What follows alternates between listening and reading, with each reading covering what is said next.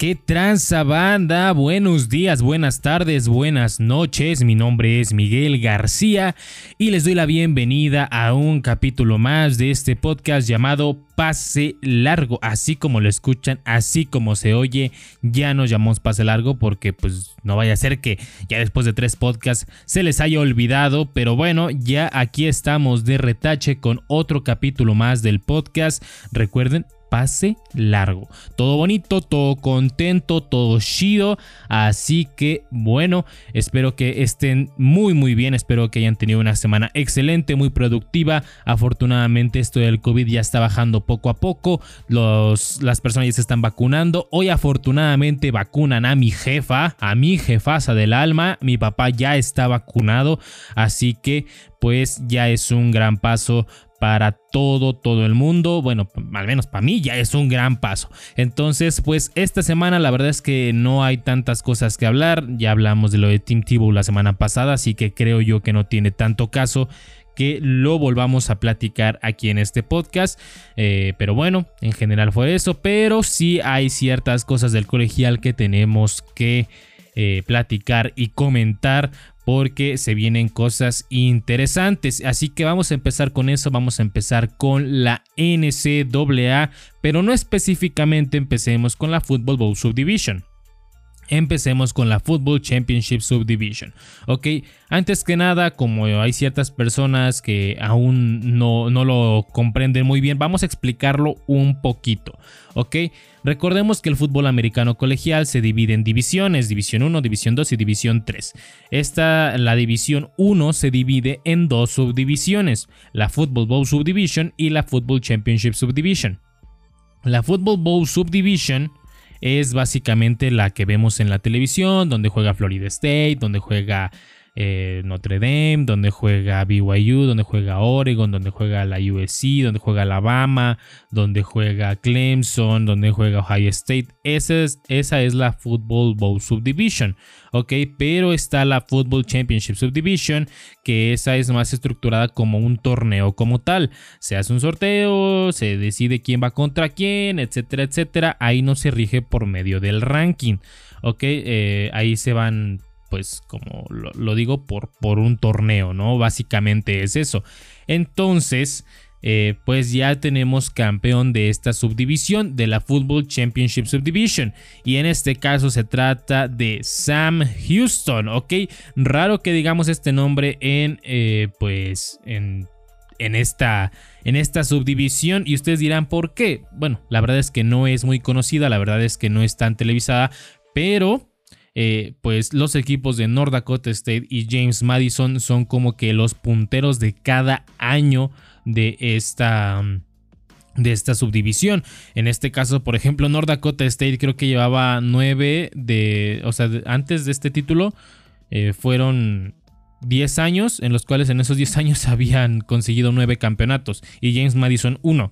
Entonces, las finales siempre habían sido North Dakota State contra James Madison, que son como que las escuelas representativas o con más, más, este, ¿cómo decirlo? Pues más, más auge, más, este, más, más chonchas, ¿no? ¿Me entienden?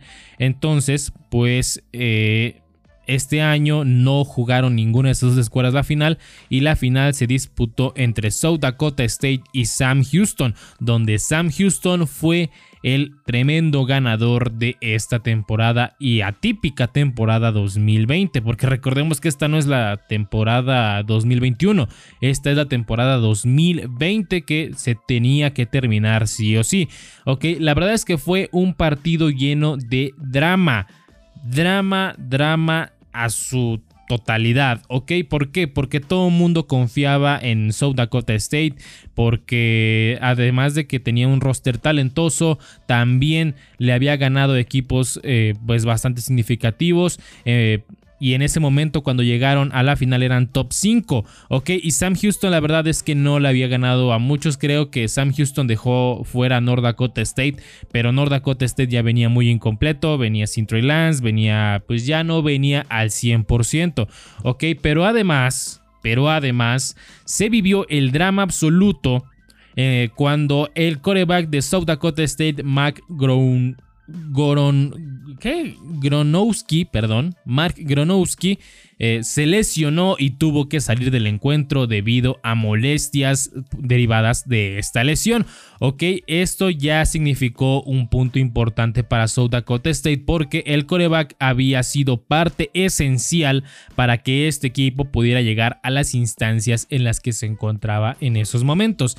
Entonces, pues por desgracia, tiene que salir y tiene que irse porque pues ya no podía más. Ahora, si el drama no estuviera a ese grado, o sea, si el drama no estuviera grande, también hay que contar que cayó un aguacero de pala madre, ¿ok? Cayó un aguacerazo, un santo aguacero chulo bonito, a tal grado de que el partido se tuvo que detener 74 minutos, o sea, más de una hora.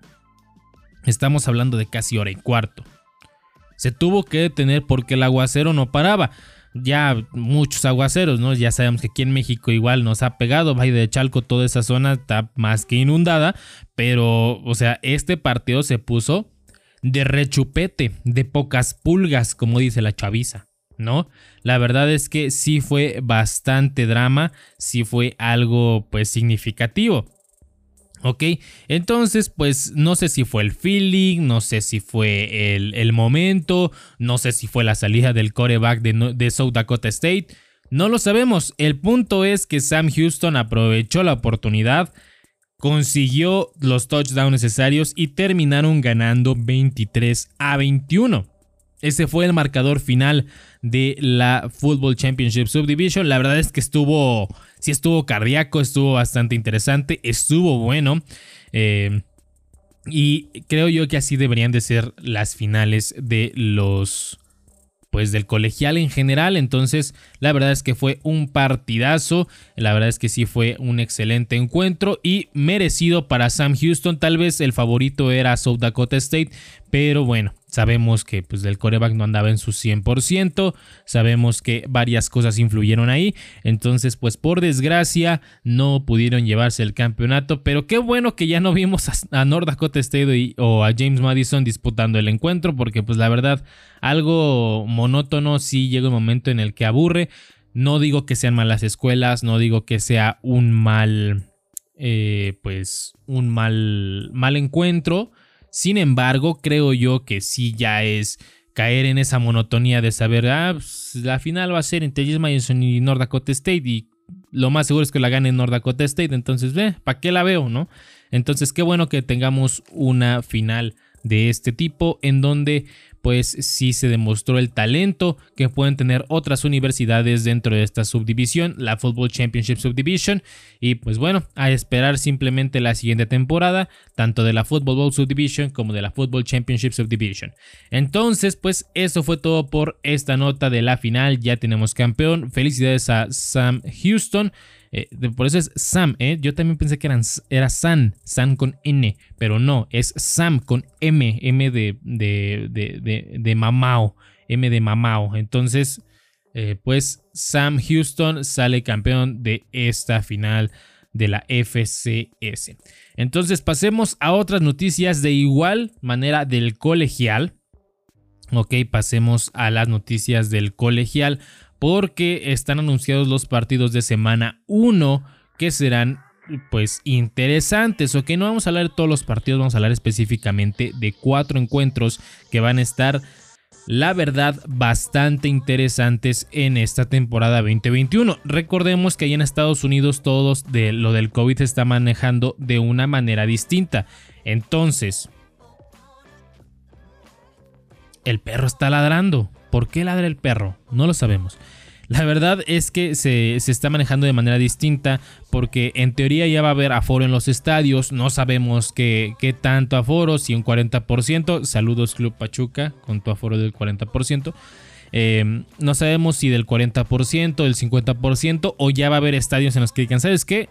Ustedes jálense, vénganse para acá, eh, nos conviene que estén aquí y pues habrá que ver. También recordemos que el tema de las vacunas se está manejando de manera distinta. Por allá Aquí nos están aplicando las vacunas el gobierno y nos tenemos que esperar hasta que nos toque. Y allá pues puedes ir al Walmart a pagar 20 dólares, 20 dolaritos y te ponen tu vacuna. Entonces pues sí va a estar... Eh, sí, sí va a estar cambiada la situación porque allá ya va a estar hasta cierto punto, digámoslo así, un poquito más controlado todo este desmadre de lo del COVID. Pero bueno, no hablemos más de eso, hablemos de los partidos interesantes de la semana 1, que serán los kickoffs. Entonces va a ser uno de ellos, que será el... Eh, sábado 4 de noviembre, de noviembre, 4 de septiembre, perdón, en punto de las 3.30 de la tarde, hora del este creo que son las 4 de la tarde aquí, 4 y media de la tarde. La verdad es que no recuerdo muy bien. lo de los cambios de horario no lo manejo muy bien, chavo, no, no, no mucho que digamos. Pero bueno, este encuentro va a ser. Eh, eh, va a ser de Alabama contra Miami. Ok, dos grandes potencias al fútbol en el fútbol americano universitario, o sea, de ley. Sabemos que Alabama siempre ha sido uno de los grandes punteros. Sabemos que eh, pues Nick Saban siempre ha hecho cosas maravillosas con su equipo. Y la verdad es que tengo dudas de quién va a ser el que va a manejar la ofensiva de Alabama. Sabemos que antes de, de Mac Jones estaba Tua Tagovailoa, Tua se fue al draft y luego se fue Mac Jones.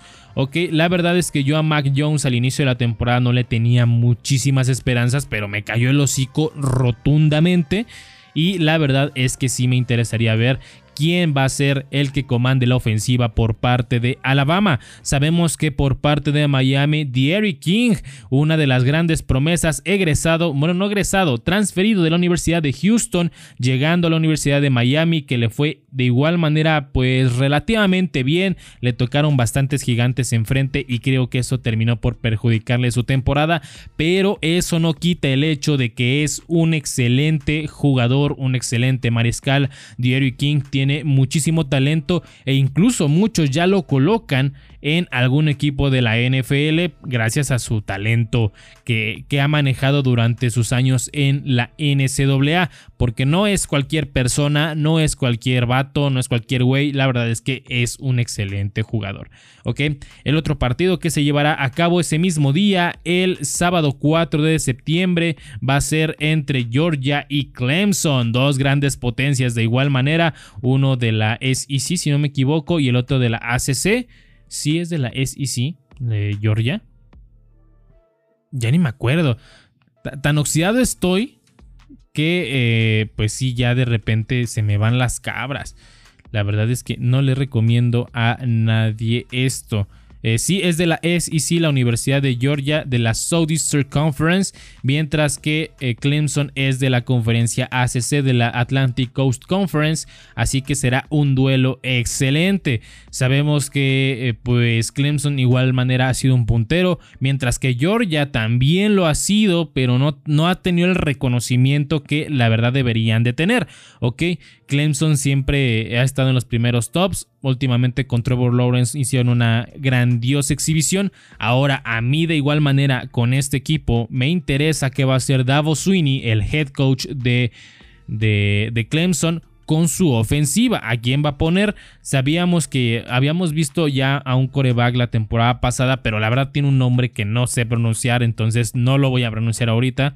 Pero este coreback tenía muchas fallas. Se dice que durante eh, la temporada que no hubo fútbol americano, ahorita en, las vacaciones, digámoslo así, mejoró bastante, pero la verdad es que yo no lo he visto, la verdad es que yo no sé exactamente qué, puede hacer este este excelente coreback y tendríamos que verlo. Por su parte, George ya sabemos que tiene jugadores explosivos en todos los aspectos, tanto en la ofensiva como en la defensiva, y eso será muy interesante para este encuentro. Entonces, vamos a ver qué es lo que sucede. Aún faltan bastantes días, la verdad creo que estamos a 99 días de que inicie la temporada colegial, pero estos partidos ya se siente el hype, ya se siente la emoción y la verdad a mí sí me emociona poder ver estos encuentros.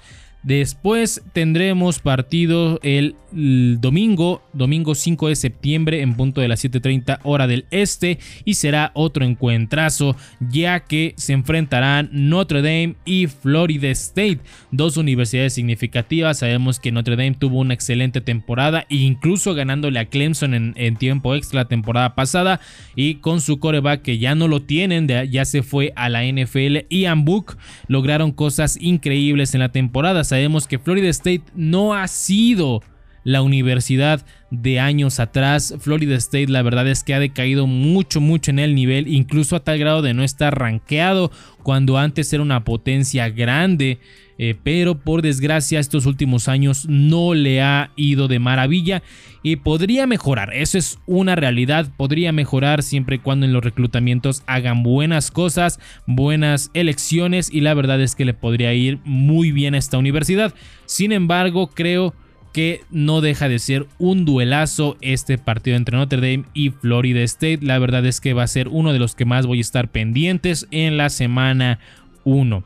Y por último, el último partido más interesante de esta semana o de la semana 1 va a ser el lunes, justamente lunes 6 a las 8 pm hora del este. Y será entre la Universidad de Louisville y los poderosísimos Rebels de Ole Miss. Ok, si ustedes no saben más o menos de qué estoy hablando, a mí me gusta mucho la Universidad de Ole Miss, es una de mis universidades favoritas, así que pues la verdad tampoco le fue muy bien, no tuvo una muy buena temporada, no hizo el trabajo que debería de hacer y por desgracia eso le terminó pasando factura, incluso pues no estando rankeado. La Universidad de Louisville sabemos que de igual manera ha tenido unas temporadas entre altibajas, o sea, ni bien ni mal, estuvo rankeada si no me equivoco, creo que no fue la pasada sino la anterior a esa y la verdad es que puede hacerse mucho, eh, mucho hype por este encuentro. Puede haber muchísima rivalidad por este partido y pues a ver qué es lo que sucede. Estos son los cuatro partidos emocionantes que tenemos de semana 1. La verdad es que van a ser encuentros fantásticos y estaremos pendientes de todo lo que pueda llegar a pasar.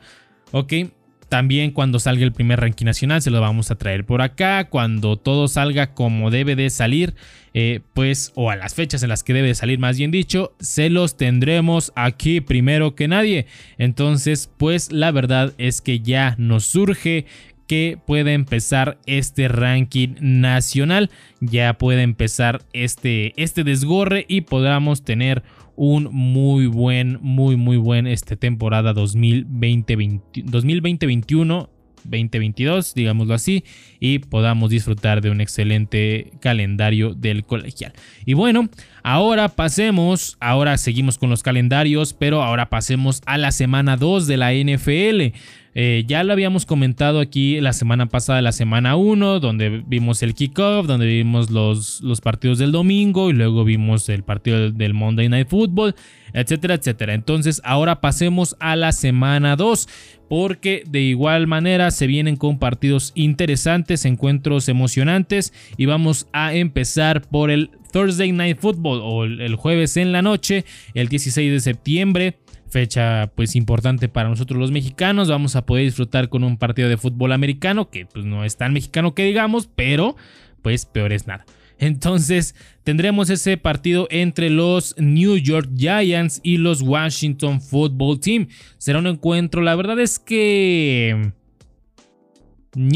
¿qué les digo? No va a ser el mejor encuentro del mundo, no va a ser un muy, muy, eh, muy vistoso encuentro, pero pues por lo menos tendremos cartelera de jueves por la noche. La verdad es que para mí este encuentro es para los Giants, pero bueno, tendremos que ver. De ahí nos trasladamos hasta el domingo 19 de septiembre, donde tendremos varios partidos, muchos partidos. Uno de ellos será Cincinnati Bengals contra los Chicago Bears un encuentro que me interesa ver. De igual manera por el duelo de mariscales, sabemos que por la parte de los Bengals ya vamos a tener a Joe Burrow en los emparrillados, o al menos eso se espera.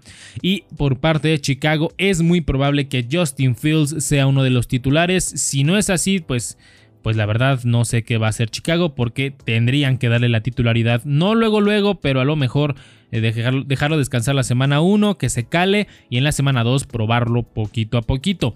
La verdad es que sí se espera este, este gran, gran encuentro por parte de estos dos equipos. También tendremos a los Houston Texans contra los Cleveland Browns. Un encuentro emocionante, la verdad sabemos que los Tejanos de Houston es eh, garantía de espectáculo, mientras que los Browns han estado levantando poco a poco de la mano de Baker Mayfield, de Odell Beckham Jr., de Nick Chubb. La verdad que han ido poco a poco hacia arriba y eso les ha beneficiado bastante. Entonces, la verdad, podríamos tener un muy buen partido en donde se vean las caras dos grandes equipos. De ahí nos trasladamos a otro encuentro que será entre Los Ángeles Rams y los Indianapolis Colts. Ok, de igual manera estos dos equipos tienen coreback nuevo. Los Colts, por, por, su parte, tienen a Carson Wentz procedente, perdón, de eh, las Águilas de Filadelfia. Mientras que Los Ángeles Rams tienen a. Se me fue eh, su, eh, su, el nombre de este chavo. Em, no me acuerdo, el punto es que es el de los Lions, si no me acuerdo, el de los Detroit Lions. Mientras que su ex coreback Jared Goff se fue a los Lions. Se llama. Ahorita les digo cómo se llama, la verdad es que sí se me fue eh, bastante la onda. Y pues será un encuentro emocionante. Matthew Stafford se llama, Matthew Stafford, se me olvidó. Entonces la verdad es que será un encuentro emocionante por, eh, pues vienen corebacks de distintas franquicias.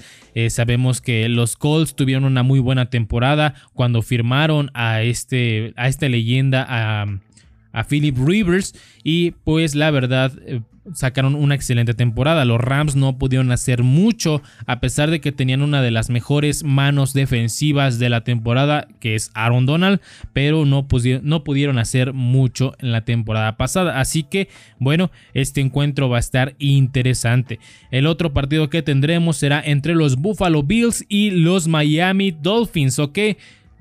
Otro encuentro muy muy emocionante. Miami ha ido subiendo el ritmo cada vez más. Ahora que pues Fitzmagic ya no está con este equipo de Miami y ahora es lo más seguro que tengamos a Tua en la ofensiva. Pero a la vez que Miami le ha dado armas importantes a este excelente mariscal, pues sí tendríamos que ver este este encuentro por parte de Miami, pero Buffalo no se queda atrás. Sabemos que su ofensiva comandada por Josh Allen es una de las mejores de la temporada y la verdad es que les fue de maravilla la temporada pasada. Otro encuentro será los New England Patriots contra los New York Jets. Encuentro bastante interesante. De nuevo vamos con el tema de los mariscales. No sabemos qué va a pasar con los Patriotas. Tienen todavía un año firmado más a Cam Newton, pero también contrataron a Mac Jones. Por su parte, los Jets contrataron a Zach Wilson, que será lo más probable que inicie. Entonces serán bastantes cosas las que podemos ver en este, pues, en este partido.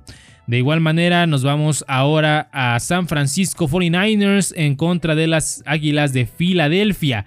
Ok, las Águilas de Filadelfia que no tuvieron una buena temporada. Sabemos que está la, la inminente titularidad de Jalen Hurts, pero por parte de San Francisco es donde vienen las dudas. Y ustedes dirán, ¿por qué? Pues nada más y nada menos porque Jimmy G no pudo hacer nada la temporada pasada. Cuando les digo nada es nada. Y ya contrataron a Trey Lance, el coreback de North Dakota State. Entonces ahí podremos ver quién es quién qué se va a decidir el equipo y dónde se va a, tener la modificación más grande, ¿ok? Porque podemos ver a una Jimmy G tal vez, pero tal vez se digan que no y digan, ¿sabes qué? Mejor este vato, Trey Lance para mí lanza mejor y vámonos con este vato. Entonces, pues la verdad es que va a estar emocionante este partido. Ahora pasemos a Las Vegas Raiders en contra de los Pittsburgh Steelers. Partido...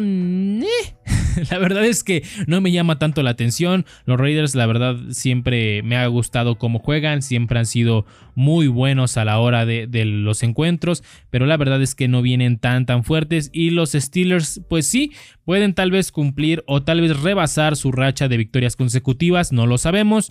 Pero pues no es eh, el, partido de la semana. La verdad, al menos para mí.